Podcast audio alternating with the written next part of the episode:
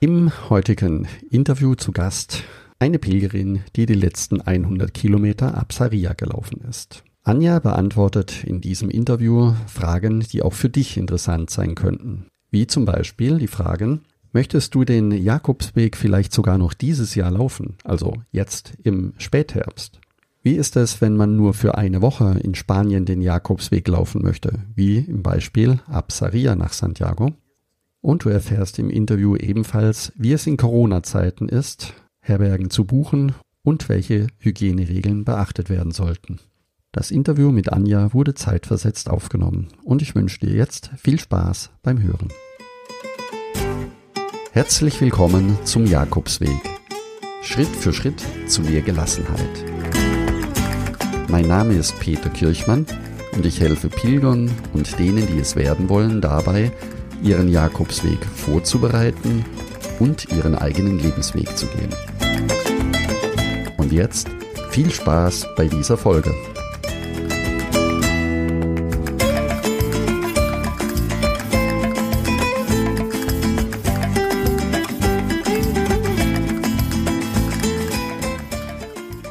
Ja, liebe Anja, wir haben uns nach Terminschwierigkeiten für das asynchrone Interview entschieden und schön, dass es geklappt hat. Deswegen noch einmal hier herzlich willkommen, liebe Anja.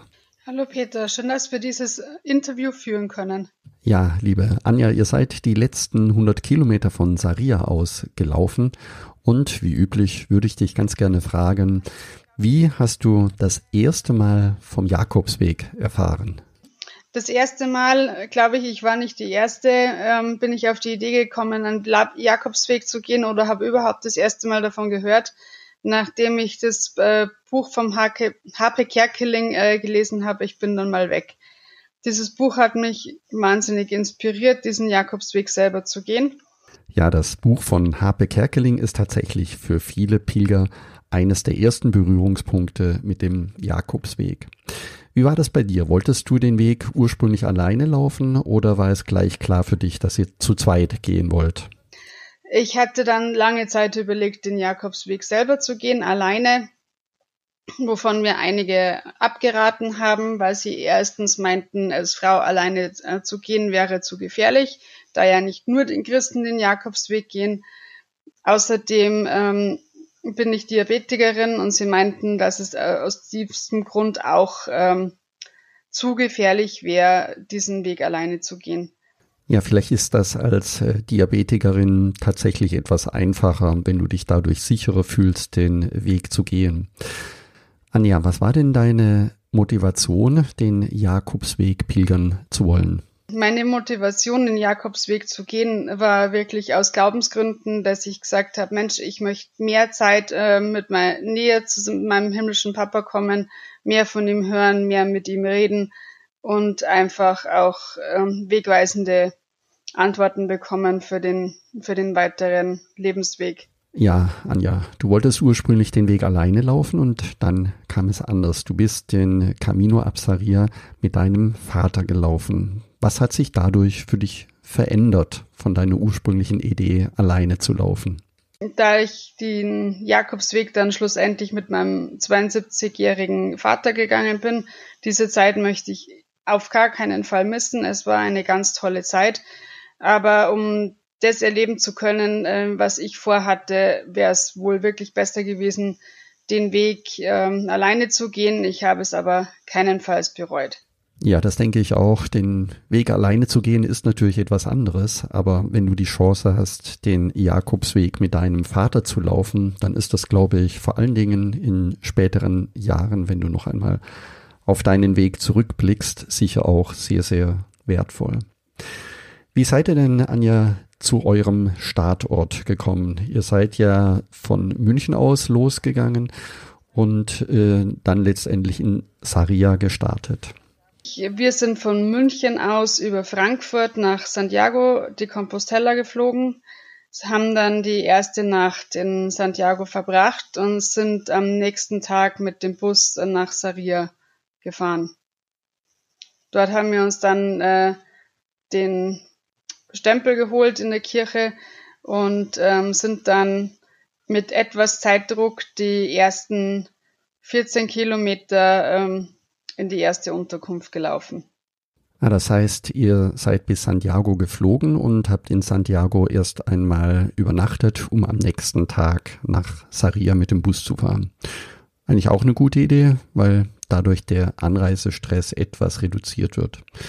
So, dann seid ihr losgelaufen. Wie war dann die erste Nacht in der Pilgerherberge? Wie hast du die erlebt? Und vor allen Dingen das andere spanische Frühstück, das andere spanische Essen. Wie war das für dich? Die, es war eine sehr moderne, moderne ähm, Pilgerherberge, äh, sehr modern eingerichtet mit Gaststätte nebenbei, wo wir unser erstes Pilgermenü auch ge gegessen haben und sehr freundliche Herbergsmutter. Wir sind herzlich willkommen geheißen und das Einzige, dass es ähm, kein Frühstück gab und das gab es dann in einer Bodega in der Nähe, wobei äh, das spanische Frühstück auch etwas anders ist ähm, wie unser deutsches. Ja, das spanische Frühstück beginnt in der Regel mit einem Kaffee con leche. Ohne den geht es für die Spanier gar nicht. Und dann natürlich in den Bars ein Zumo de Naranja, ein Orangensaft oder auch ein belegtes Baguette am frühen Morgen. Gerne auch Rühreier. Das hat mir unterwegs immer besonders viel Kraft gegeben und mir gut geschmeckt und auch belegte Baguettes, die man unterwegs dann auch noch mitnehmen konnte, beziehungsweise die man unterwegs verzehren konnte. Ja, Anja, und da ihr ab Saria losgelaufen seid, werdet ihr extrem viele Spanier als Mitpilger erlebt haben. Was waren denn für dich so schöne Erlebnisse, bleibende Erinnerungen für dich mit anderen Pilgern?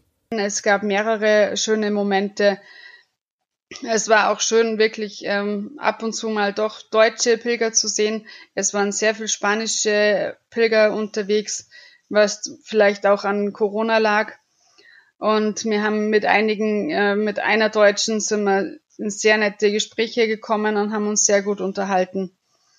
Und einfach die eindrucksvolle Gegend und immer wieder schöne Sachen gesehen und ähm, ja, auch hilfsbereite Leute getroffen. Ich bin einmal ziemlich ins Wanken geraten, weil ich am fünften Tag sehr K.O. war und ähm, sie haben mich gleich angesprochen, ob alles okay ist und hätten mir sofort weitergeholfen, wenn ich ernsthafte Hilfe benötigt hätte.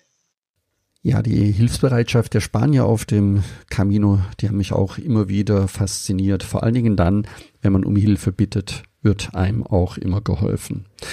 Ich könnte mir auch vorstellen, dass der Camino mit deinem Vater gemeinsam zu laufen für dich auch eine Bereicherung war. Und dann seid ihr in Santiago angekommen. Wie, wie war für dich da die Ankunft in Santiago de Compostela nach diesen 100 Kilometern? Die schöne Zeit, die, die gemeinsame Zeit mit meinem Vater war absolut auch ein Highlight auf diesem Weg. Und schön war es wirklich auch, ähm, dann am letzten Tag anzukommen in Santiago und eben, ja, wir haben es geschafft und ähm, haben dann auch ein Selfie gemacht mit uns im, mit der Kathedrale im Hintergrund. Es war dann gar nicht so einfach, da reinzukommen. Wir mussten tatsächlich eine Dreiviertelstunde anstehen und sind dann nur noch ähm, rein über Umwege reingekommen, weil sie eigentlich zwei, äh, zwei Leute vor uns zusperren wollten und sagen, es kann keiner mehr rein in den Gottesdienst. Dann habt ihr wenigstens Glück gehabt, noch in die Kathedrale reinzukommen und die Pilgermesse mitzuerleben. Ja, es war im Sommer natürlich sehr viel los und aufgrund der Pandemie mit den ganzen Einschränkungen, die es überall gab, sicher auch manchmal ein Geduldsspiel für euch und natürlich auch für die anderen Pilger. Wie hast du die Pandemie insgesamt erlebt? Also welche Einschränkungen habt ihr unterwegs auf dem Camino erfahren? Und wie einfach war es für euch, unterwegs in den Herbergen Betten zu finden bzw. vorzubuchen? In Galizien war es ja in diesem Sommer so, dass die Vorbuchung ausdrücklich erwünscht war von den Unterkünften. Also eigentlich gab es keine wirklichen Einschränkungen wegen der Pandemie. Wir haben unsere Zimmer vorreserviert es gibt ähm, private geöffnete Herbergen und äh, die durften am Anfang nur zu 30 Prozent äh, belegt werden, 30 Prozent der Betten. Währenddem wir unten waren, durften dann 50 Prozent der Betten belegt werden. Wir hatten einmal hatte ich, äh, konnte ich erst telefonisch reservieren, weil die keine Homepage hatten. Da haben sie mir in der Früh gesagt, nein, es ist alles voll. Und ähm, als wir unten ankamen, hatte jemand abgesagt und wir bekamen doch noch ein Doppelzimmer. Wir haben aufgrund der Pandemie äh, geschaut, dass wir nur Doppelbetten, also Doppelzimmer bekommen und nicht in Schlafsäle gehen, weil uns das einfach sicherer erschien. Anja, da würde ich gerne nochmal darauf zurückkommen. Das heißt, ihr hattet eine Unterkunft angerufen und die war schon belegt und als ihr dort ankamt, hattet ihr Glück, dass die Unterkunft von einem vorhergehenden Pilger auch wieder storniert wurde. Gab es auch das Gegenteil für euch? Also habt ihr auch einmal Pech gehabt bei der Reservierung von Unterkünften? Wir hatten ähm, noch eine weitere Unterkunft, äh, die wir nicht vorreservieren konnten. Und da war, das war ein Tag, wo ich wirklich an meine Grenzen äh, gekommen bin, wo es mir von Haus aus schwer fiel und wir wirklich noch etliche Kilometer weiter laufen mussten als ursprünglich geplant, weil wir keine freie Unterkunft gefunden haben. Wir sind dann ähm, schlussendlich in einer in einer staatlichen Herberge gelandet, wie ich aus dem ähm, aus der Website erfuhr, ähm, öffnen die staatlichen nur, wenn die wenn die privaten alle ausgebucht sind. Und wir kamen an und merkten dann eben, dass wir in einem Schlafsaal waren mit insgesamt ähm, acht Leuten und ähm, es war kein Essensautomat, ähm, es war kein Getränkeautomat. Der Herd war abgeklebt. Wir hatten keine Wasservorräte mehr. Wir hatten uns aber auch nicht getraut, das Leitungswasser zu trinken und haben uns dann auf den Weg gemacht, eine Tankstelle zu suchen oder einen Supermarkt. Wir sind dann zu einem, zum Glück noch zu einem Hotel gekommen, wo wir zumindest Abendessen konnten und haben dann die Unterkunft am nächsten Tag auch ziemlich früh verlassen. Man muss auch bis spätestens 8 Uhr die Unterkunft verlassen haben und haben uns dann die nächsten drei Kilometer weiter in einem Dorf dann was zum Frühstücken gesucht. Also es war sehr abenteuerlich die Nacht und aber anscheinend muss man sowas auch mal mitgemacht haben. Ja, so ein Erlebnis gehört natürlich auch mit dazu. Und äh, im Hochsommer ist das manchmal tatsächlich so, dass die Unterkünfte auch belegt sind. Das ist in normalen Jahren, also unabhängig von Corona, ebenfalls der Fall. Das heißt, dort werden nach den privaten Unterkünften die städtischen und die kirchlichen Unterkünften geöffnet und wenn die nicht ausreichen, dann greift man beispielsweise in Galizien auch auf Schulen, Schulhallen und äh, größere öffentliche Gebäude zurück. Und in dem besonderen Corona-Jahr war es ja von Galizien aus erwünscht. Es gab eine eigene Webseite, die erstellt wurde, technisch allerdings dann äh, gegen Ende des Sommers auch wieder abgestellt wurde, mit der Bitte, dass die Pilger sich dort ähm, ihre Unterkünfte auch vorreservieren, sodass man wirklich sagen kann, die Reservierung ist seit vielen Jahren nicht immer gern gesehen, aber in diesem Corona-Jahr war sie einfach auch notwendig. Auch wenn die Vorbuchung einen kleinen Nebeneffekt hat, dass die Flexibilität des eigentlichen Pilgers dadurch natürlich auch etwas eingeschränkt wird. Wie war das für euch, Anja? Habt ihr euch eingeschränkt gefühlt durch die Reservierungen? Wir haben es schon als Vorteil empfunden, eben alle Übernachtungen vorzuplanen. Und wir haben auch die Etappen, wenn es auch zum Schluss etwas anstrengend wurde, wirklich geschafft und war kein Problem, das durchzuhalten. Ja, ich denke, wenn man sich darauf einlässt und im Voraus schon Bescheid weiß, was auf einen zukommt, dann glaube ich, kann man auch ganz gut damit zurechtkommen. Ja, Anja, es gibt jetzt im Oktober immer noch einige Pilger, die gerne den Jakobsweg gehen würden, die aber noch zögern, weil sie Angst haben vor Corona und Angst vor den Regelungen. Wie oder was würdest du diesen Pilgerinnen und Pilger empfehlen, wenn sie den Camino noch in diesem Jahr gehen wollen? Wie siehst du das? Also ich muss sagen, wenn man geimpft ist, ähm, braucht man eigentlich keine Bedenken haben. Und ich würde doch trotzdem jedem empfehlen, dass er, wenn es geht, eben ein Doppelzimmer nimmt. Und auch die Schlafsäle, wie gesagt, ähm, werden nicht voll belegt. Es sind eben ziemlich reduzierte Betten und wir haben uns doch eben in den Doppelzimmern wohler gefühlt als in, den, in dem einem Schlafsaal die Nacht. Und ähm, man muss in Spanien auch äh, draußen Maske tragen, solange man keinen Abstand halten muss. Und in Santiago, es ist eine super schöne Stadt, aber es ist so voll, dass ich, ähm, dass mir tatsächlich sogar wohler war mit Maske als ohne, dass ich es sogar freiwillig aufgesetzt habe. Also wer sich bei uns zu Hause an die Corona-Regeln gewöhnt hat und an die Einschränkungen, der wird damit auch auf dem Camino klarkommen. Jetzt weiß ich, ihr seid äh, noch weiter von Santiago weitergegangen. Ihr hattet zu wenig Zeit, um den Weg zu laufen. Das heißt, ihr seid nach Finisterre noch mit dem Bus gefahren. Wie hat es dir dort gefallen? Wir sind dann nach dem, nachdem wir in Santiago angekommen sind, noch ans Kap gefahren und sind dann noch die drei Kilometer bis zum Leuchtturm.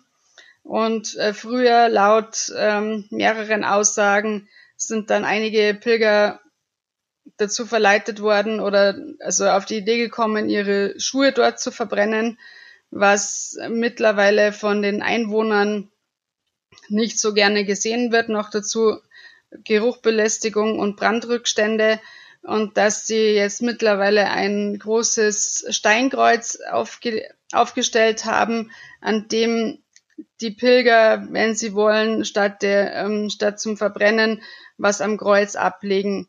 Ja, das ist ein deutlich umweltfreundlicheres äh, Ritual, wenn man am Kreuz die Dinge, die einem wertvoll sind oder die man gerne geben möchte, ablegen kann. Immerhin besser wie Kleidung zu verbrennen oder die Wanderschuhe. Ja, liebe Anja, ich möchte mich bei dir ganz herzlich bedanken für diese Einblicke in die letzten 100 oder 113 Kilometer ab Saria bis Santiago und natürlich auch für den Einblick in euren letzten Kurzausflug nach Finisterre, dort wo die Welt zu Ende geht und der Jakobsweg Kilometerstein Null ist. In diesem Sinne wünsche ich dir einen schönen Sonntag und buen camino.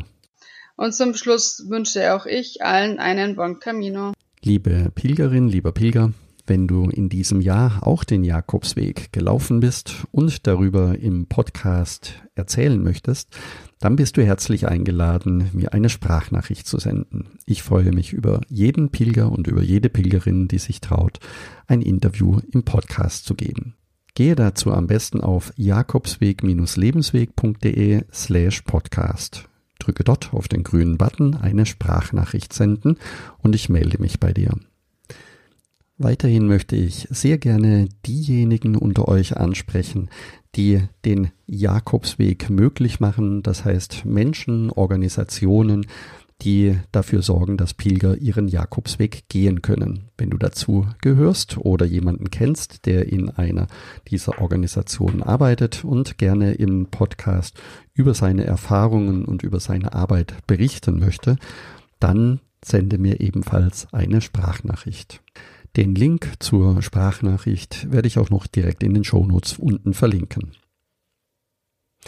Wenn auch du mehr über den Jakobsweg erfahren möchtest, um dich vorzubereiten oder deine nächste Reise zu planen, dann werde jetzt Teil des kostenlosen Buen Camino Clubs. Das ist deswegen relevant für dich, weil du schneller und einfacher vorbereitet bist. Du bekommst dort Hilfestellung zur Auswahl deiner Route, zur Übernachtungsmöglichkeiten und auch einer Gepäckliste. Es gibt dir die Sicherheit, die wichtigsten Fragen beantwortet zu haben und du dort ganz konkret von meinen Erfahrungen profitieren kannst. Deswegen geh jetzt am besten auf buencaminoclub.de und trage dich dort direkt ein. Du kannst alles downloaden, was dir wichtig ist. Selbstverständlich kostenfrei. Danke, dass du zugehört hast und ich freue mich, wenn wir uns nächsten Sonntag wiederhören. Und denke daran, du bist wunderbar wünsche dir eine lebensfrohe und schöne Woche. Buen Camino, dein Peter Kirchmann von Jakobsweg-lebensweg.de.